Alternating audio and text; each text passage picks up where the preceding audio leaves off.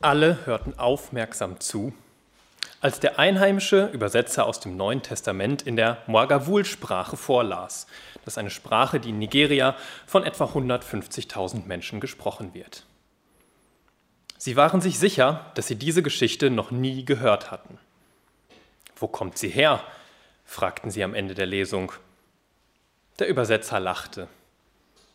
Ihr habt diese Geschichte jedes Jahr zu Weihnachten gehört, antwortete er, aber immer in Hausa. Das ist die Handelssprache in Nigeria.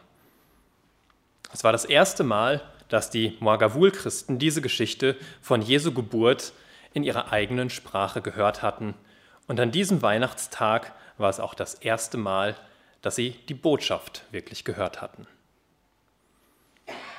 Mit dieser kleinen Geschichte ganz am Anfang ähm, möchte ich euch einfach auch nochmal hier von dieser Stelle aus begrüßen. Mein Name ist Stefan. Ich bin in der Öffentlichkeitsarbeit von Wycliffe Deutschland. Dort bin ich Jugendreferent. Also normalerweise bin ich ähm, in Deutschland, quer durch Deutschland unterwegs und ähm, besuche Jugendkreise, Jugendevents mit einem Stand, bin in Konfi-Unterrichten oder biblischen Unterrichten und so weiter, ähm, um einfach auch die Arbeit vorzustellen von Wycliffe, was das eigentlich ist ähm, aber ab und an bin ich auch einfach mal so in Gemeinden, in Gottesdiensten ähm, und da einfach zu sein. Also fühlt euch alle heute einfach mal ein bisschen jugendlich, ähm, genau dadurch, dass ich jetzt hier als Jugendreferent in dieser Funktion jetzt auch ein bisschen hier bin, ähm, dürft ihr euch alle heute 20, 30 Jahre jünger fühlen als ohnehin schon. Ähm, ich bin Stefan, bin äh, 29 Jahre alt, wohne mit meiner Frau und meinem Sohn in Siegen, also einmal hier quasi über die nächsten zwei Hügel rüber, ähm, für die, die hier jetzt gerade vor Ort in Kredenbach sind. Und ich freue mich einfach mal hier zu sein. Ich bin schon ein paar Mal hier an diesem Gemeindehaus auch vorbeigefahren, aber selbst drin war ich noch nie. Immer nur ein Kollege von mir, der jetzt auch schon äh, im Ruhestand ist, der war irgendwo vor vier, fünf Jahren oder sowas vielleicht auch schon mal hier. Genau, und ja, diese Geschichte, die ich vorhin am Anfang ein bisschen vorgelesen habe, ähm, hat so den Aufhänger Weihnachten. Heute ist aber Pfingsten. Ja, und trotzdem äh, hängt das irgendwie auch ein bisschen miteinander zusammen. Ähm, Pfingsten, ich muss gestehen, ich habe dieses Fest noch nie so wirklich gefeiert. Also für mich ist Pfingsten irgendwie gefühlt immer so nach Ostern und Weihnachten, ja, das ist so ein schönes langes Wochenende, aber so richtig viel mit Pfingsten konnte ich eigentlich noch nie so richtig anfangen. Meistens eben ist es ein verlängertes Wochenende mit ein paar mehr Feiertagen, an dem tolle Veranstaltungen und Konferenzen stattfinden. Ja, und gerade in meiner Funktion als Jugendreferent laufen gerade über Pfingsten viele Konferenzen wie die Pfingstjugendkonferenz, die auch regelmäßig in Siegen stattfindet. Vor zwei Jahren war ich zum Beispiel auch über Pfingsten auf der sogenannten WEMICO, Weltmissionskonferenz, organisiert von der SMD Deutschland ähm, es ist eine kleine Veranstaltung, wo verschiedene Werke dabei sind, denen es auf dem Herzen liegt, dass Menschen auf der ganzen Welt Jesus kennenlernen. Und bei, diesem, bei dieser Konferenz, bei dieser Wemiko, ging es um das Thema ähm, Butterfly-Effekt. Also der Butterfly-Effekt, Butterfly schwieriges Wort, ähm, war so das Hauptthema. Vielleicht habt ihr schon mal davon was gehört. Dieser Butterfly-Effekt ist eine Theorie, die ursprünglich aus der Meteorologie kommt wurde von Edward Lawrence aufgestellt und die besagt auf metaphorische Art und Weise, dass ein Flügelschlag eines Schmetterlings im Amazonasgebiet einen ganzen Wirbelsturm äh, in Texas oder irgendwo anders auf der Welt verursachen könnte. Oder auch eine kleine Ursache kann unvorhersehbare Langzeitfolgen haben. Das Ganze ist heute unter dem Begriff Chaostheorie zu finden.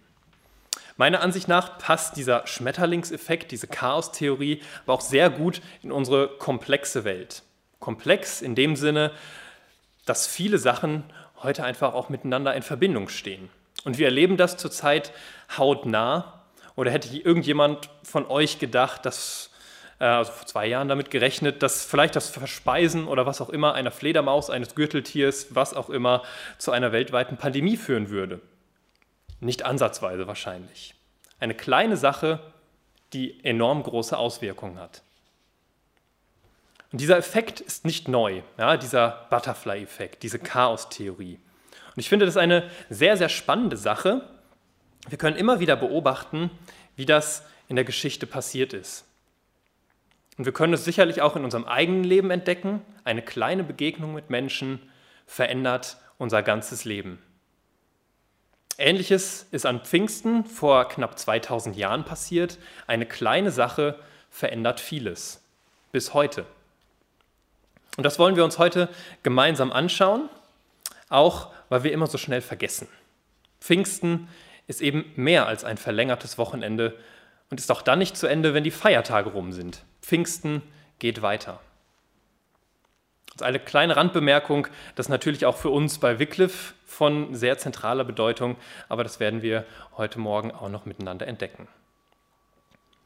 Und ich lese uns noch den Text, wo dieses erste Pfingstfest ähm, geschildert ist, aus der Apostelgeschichte 2, die Verse 1 bis 13. Ich lese nach der Basisbibel. Als das Pfingstfest kam, waren wieder alle zusammen, die zu Jesus gehörten. Plötzlich kam vom Himmel her ein Rauschen wie von einem starken Wind. Das Rauschen erfüllte das ganze Haus, in dem sie sich aufhielten. Dann erschien ihnen etwas wie züngelnde Flammen. Die verteilten sich und ließen sich auf jedem einzelnen von ihnen nieder. Alle wurden vom Heiligen Geist erfüllt. Sie begannen in fremden Sprachen zu reden, ganz so, wie der Geist es ihnen eingab. In Jerusalem lebten auch fromme Juden aus aller Welt, die sich hier niedergelassen hatten. Als das Rauschen einsetzte, strömten sie zusammen. Sie waren verstört, denn jeder hörte sie in seiner eigenen Sprache reden. Erstaunt und verwundert sagten sie, sind das nicht alles Leute aus Galiläa, die hier reden? Wie kommt es, dass jeder von uns sie in seiner Muttersprache reden hört? Wir kommen aus Persien, Medien und Elam. Wir stammen aus Mesopotamien, Judäa und Kappadokien, aus Pontus und der Provinz Asia aus Phrygien und Pamphylien, aus Ägypten und der Gegend von Kyrene in Libyen. Ja, sogar aus Rom sind Besucher hier. Wir sind Juden von Geburt an, aber auch Fremde, die zum jüdischen Glauben übergetreten sind. Auch Kreter und Araber sind dabei. Wir alle hören diese Leute in unserer eigenen Sprache erzählen, was Gott Großes getan hat. Erstaunt und ratlos sagte einer zum anderen, was hat das wohl zu bedeuten? Wieder andere spotteten, die haben zu viel süßen Wein getrunken. Was hat es eigentlich mit dem Pfingstfest auf sich? Vielleicht wisst ihr das. Ähm, wenn ja, dann hört ihr es halt jetzt nochmal. Wenn nicht, hört ihr es vielleicht auch zum ersten Mal. Pfingsten ist keine christliche Erfindung. Das ursprüngliche Pfingstfest war bzw. ist eines von drei zentralen jüdischen Festen. Es gibt das Passafest, das Shavuot-Fest und das Sukkot-Fest. Passa, ja, das kennen wir, haben wir schon mal gehört. Das Shavuot-Fest ist das Pfingstfest, das auch Wochenfest genannt wird. Und das Sukkot-Fest ist das Laubhüttenfest. Und zu all diesen drei Festen pilgert man nach Jerusalem, zum Tempel, beziehungsweise da in der biblischen Zeit auf jeden Fall. Heute ähm, gibt es ja den Tempel nicht mehr. Aber das bezieht sich auf das, was in 5. Mose 16, Vers 16 steht. Dreimal im Jahr soll jeder Mann in Israel vor dem Herrn, eurem Gott, an dem Ort erscheinen, den er dafür bestimmt.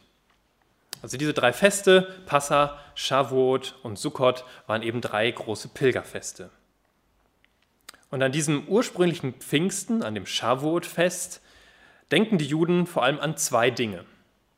Zum einen danken sie für die ersten Früchte des Feldes, die sie geerntet haben. Das ist meistens die Zeit der ersten Weizenernte.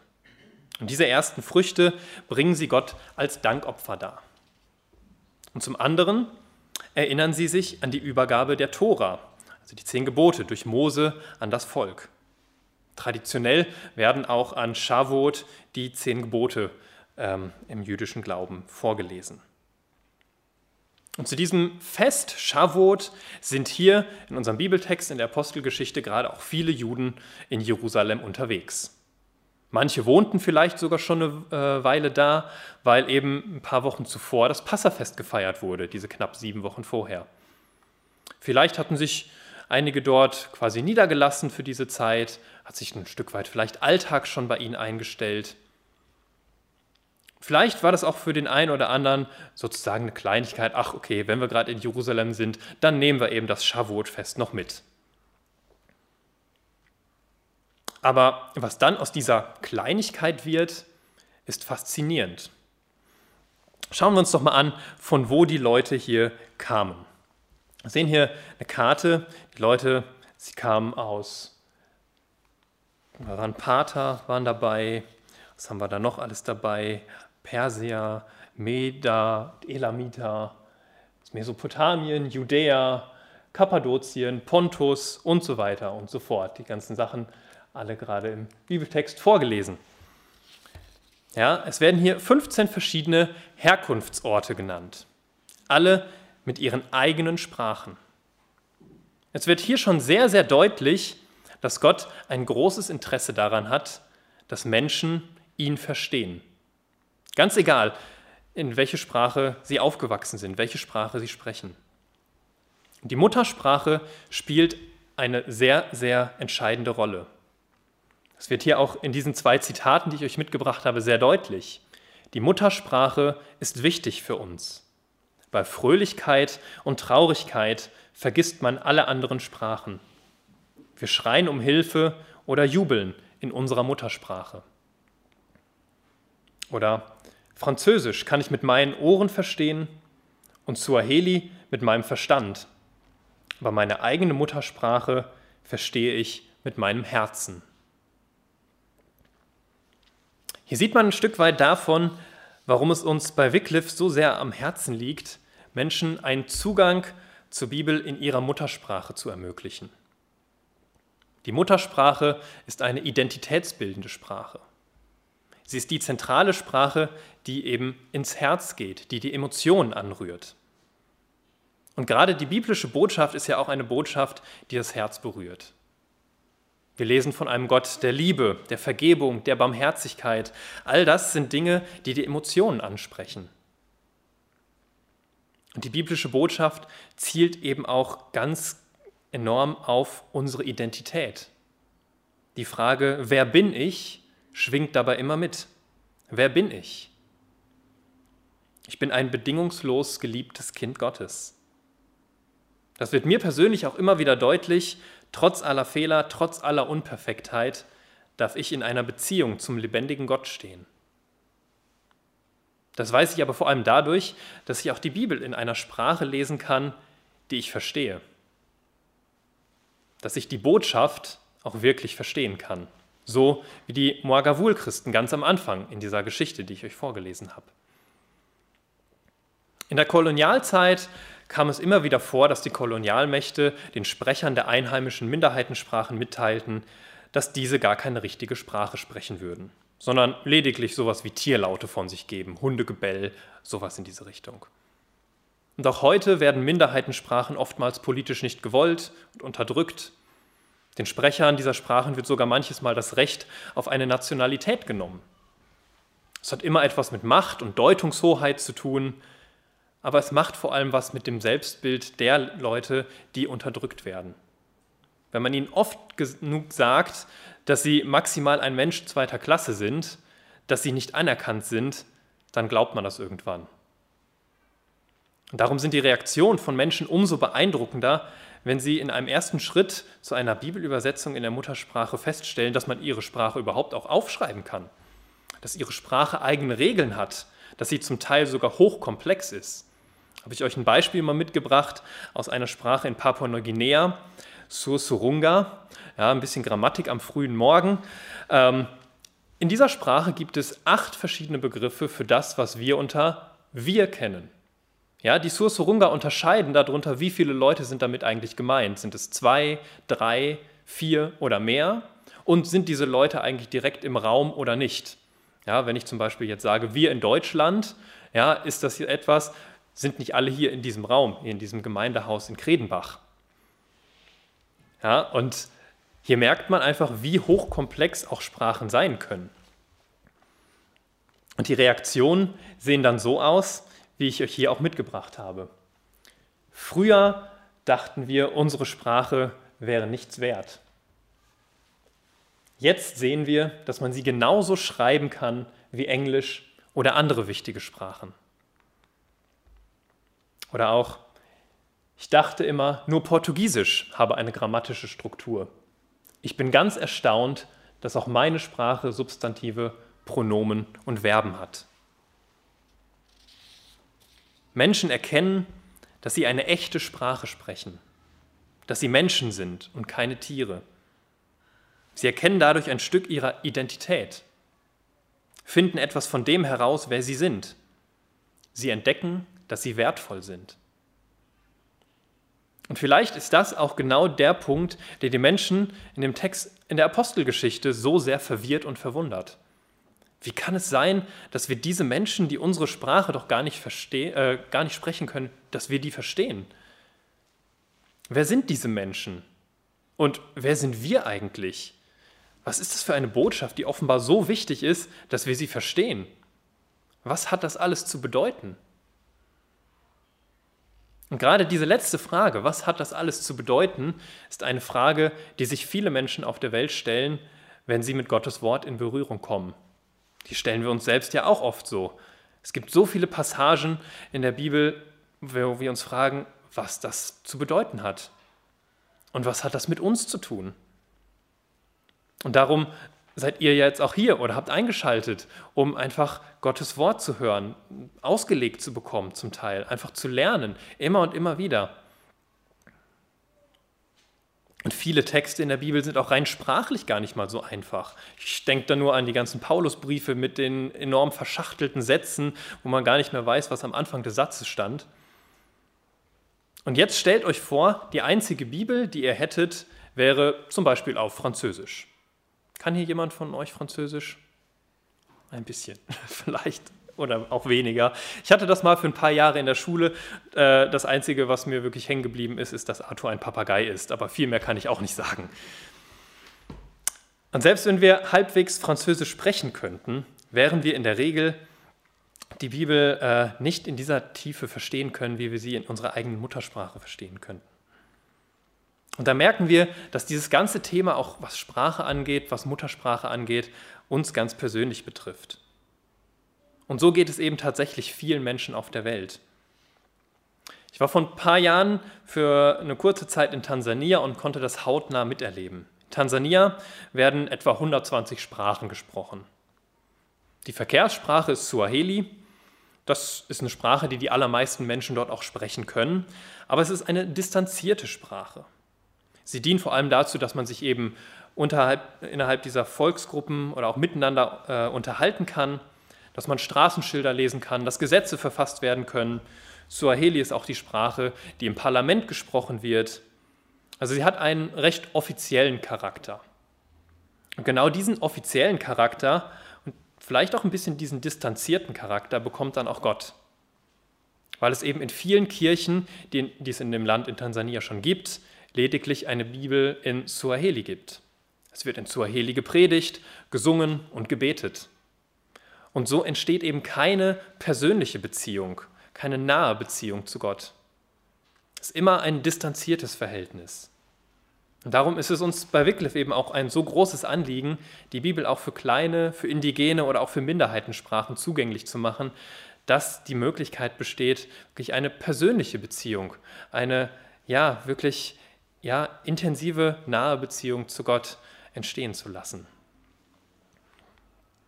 Und auf der Welt werden etwa 7300 Sprachen gesprochen. Ja, auf, dem, auf dieser Karte seht ihr einzelne Punkte und jeder Punkt steht für eine Sprache, die gesprochen wird. Mark Forster singt in einem seinem, seiner Lieder von 6.500 Sprachen. Er hat wahrscheinlich die Gebärdensprachen nicht mit eingerechnet. Ähm, da kommen noch ein paar eigenständige Sprachen, also die Gebärdensprachen auch noch dazu, sodass man auf eben etwa 7.300 Sprachen kommt, die weltweit tatsächlich gesprochen werden. Und von diesen über 7000 Sprachen gibt es eine komplette Bibel in knapp 700 Sprachen Neues Testament nochmal in zusätzlich 1500 Sprachen ungefähr und einzelne Bibelteile, also ein eigenes Buch oder Prophetengeschichten, Auszüge aus den Psalmen und sowas in diese Richtung, auch nochmal in knapp 1100 Sprachen.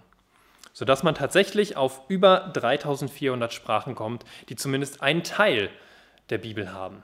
Damit ist die Bibel das Buch, das in die meisten Sprachen übersetzt wurde.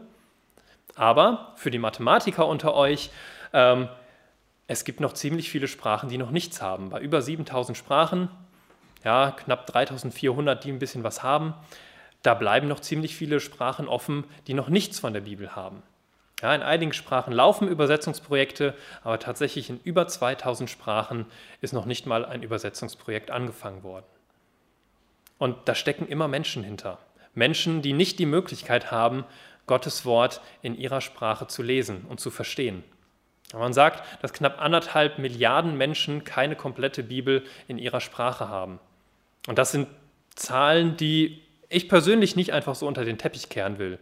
Ja, für uns ist es ein Menschenrecht, die Bibel in der eigenen Sprache, in der Muttersprache lesen zu können. Und ihr seht es schon ja auch an diesen Zahlen, das ist eine Aufgabe, die kein Mensch alleine bewältigen kann. Wir sind uns ganz klar der Tatsache bewusst, dass es Gottes Werk ist. Gott hat eine Mission. Und das zieht sich wie ein roter Faden durch die komplette Bibel, dass Gott ein Interesse daran hat, allen Menschen aus allen Sprachen, Volksgruppen und Nationen einen Zugang zu ihm zu verschaffen. Das erkennt man an der Vorgeschichte zu Pfingsten. Die haben wir vorhin gehört oder gelesen, äh, die Geschichte vom Turmbau zu Babel. Die Menschen werden überheblich. Sie missbrauchen vielleicht ein wenig die Macht der Einsprachigkeit.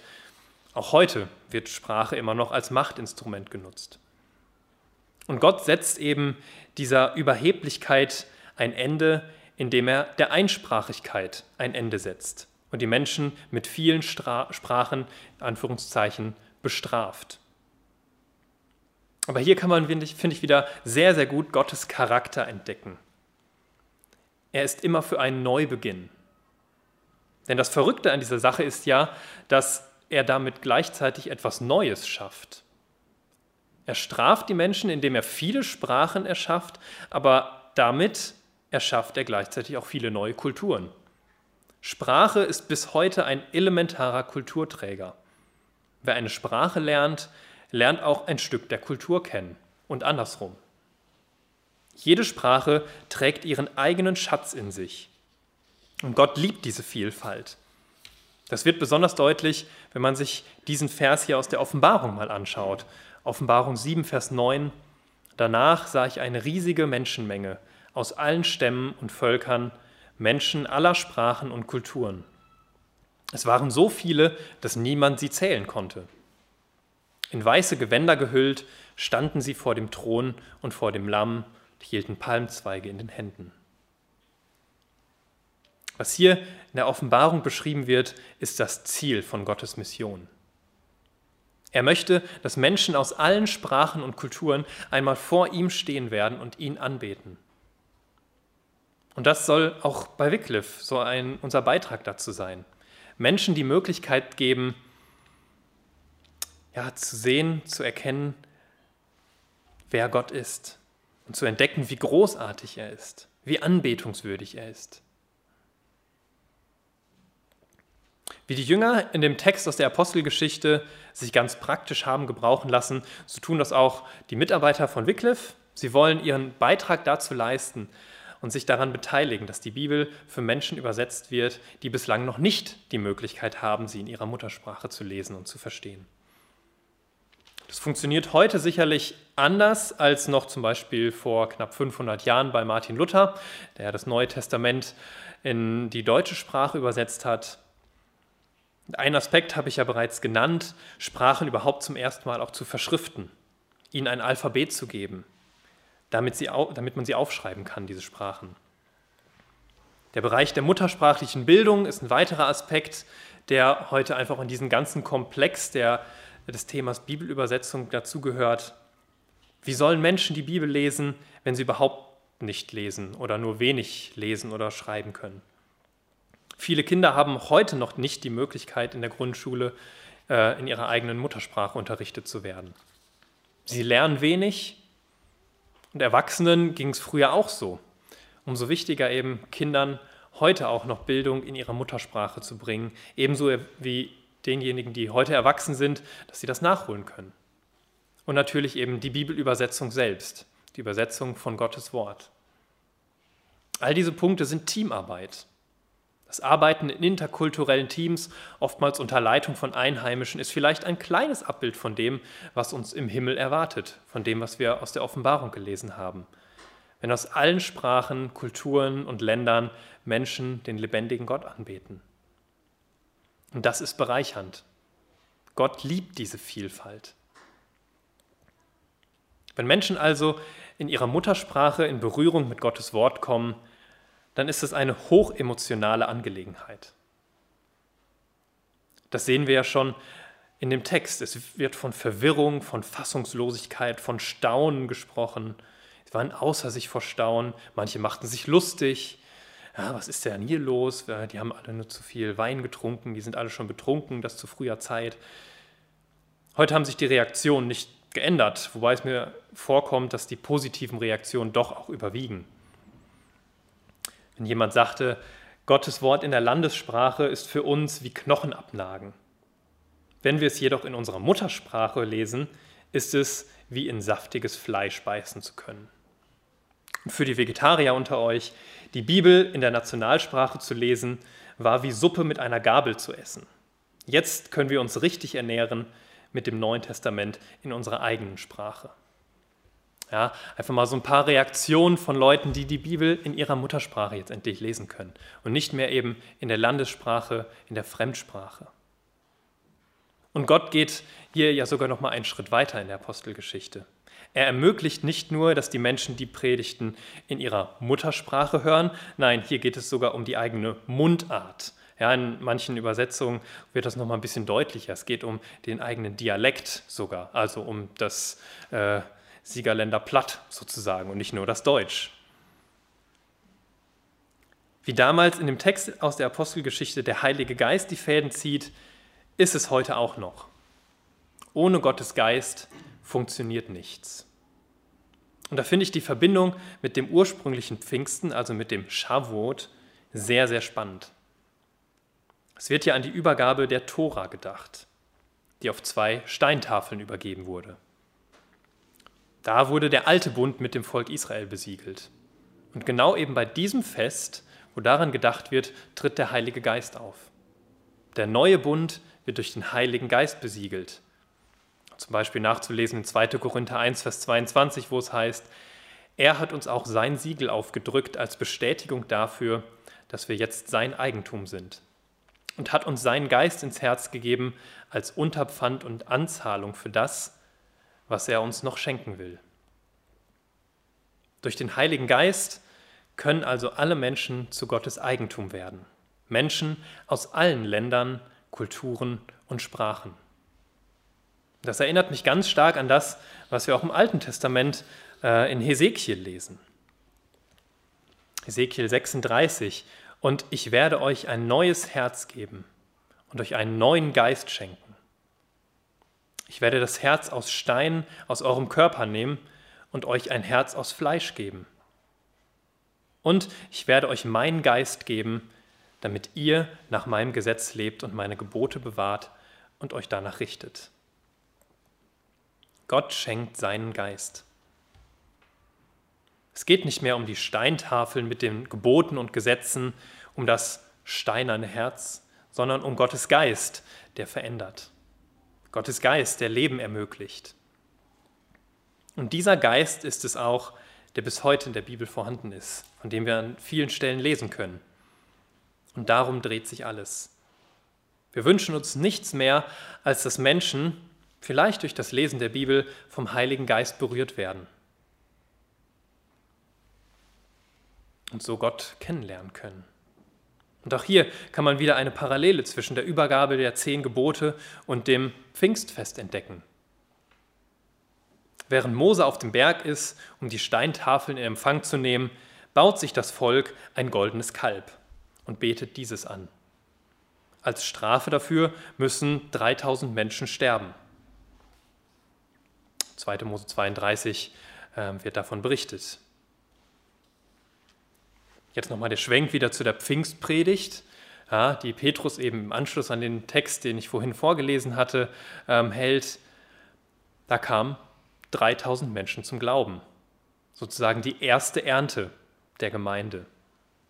Wow, solche Kleinigkeiten ähm, einfach so zu entdecken, ja, wo aus dem, in, dem, in dem einen Fest 3000 Menschen sterben, werden hier nochmal 3000 Menschen wieder in die Gemeinde hineingeführt, hineingerufen.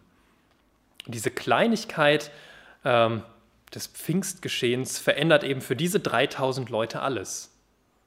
Und die neuen Gläubigen tragen sicherlich das Erlebnis dann auch weiter, was sie erlebt haben, sodass sich dadurch wieder für andere alles verändert. Und das ist so ein typisches Beispiel wieder für diesen Schmetterlingseffekt. Kleine Sache, die ganz, ganz große Langzeitfolgen haben kann. Gottes Geist verändert. Das gilt für Menschen aus aller Welt, genauso aber auch für uns. Gott möchte uns ebenso verändern, uns ganz persönlich. Er möchte uns seinen Geist geben, damit wir leben können, damit wir nicht vor einem Kalb, sondern vor dem Lamm auf die Knie gehen. Und damit das auch Menschen auf der ganzen Welt erleben können, damit Menschen aus allen Sprachen dieser Welt Gottes große Taten lesen und hören können, könnt ihr auch dazu beitragen, indem ihr diese Arbeit einfach auch im Gebet unterstützt, dadurch, dass ihr spendet, dass ihr mit eurer Tatkraft ähm, dabei seid. Es mögen vielleicht Kleinigkeiten sein, aber wir haben ja heute, glaube ich, sehr gut entdeckt, dass es große Auswirkungen haben kann. Wenn ihr vielleicht irgendwann mal wieder an Pfingsten zurückdenkt, an dieses Fest nächstes Jahr oder auch in den nächsten Jahren, dann erinnert euch gerne daran. Aus Kleinigkeiten können große Dinge entstehen. Und erinnert euch daran, dass dieses Fest noch lange nicht vorbei ist. Nicht nur ein Fest mit irgendwie zwei, drei Feiertagen ist. Nein, Pfingsten geht weiter in globaler wie auch in persönlicher Hinsicht. Ich bete noch mit uns. Lebendiger Gott, danke, dass du lebst und dass du da bist und dass du ein Interesse daran hast, ja, an allen Menschen, aus allen Sprachen, aus allen Kulturen, aus allen Ländern.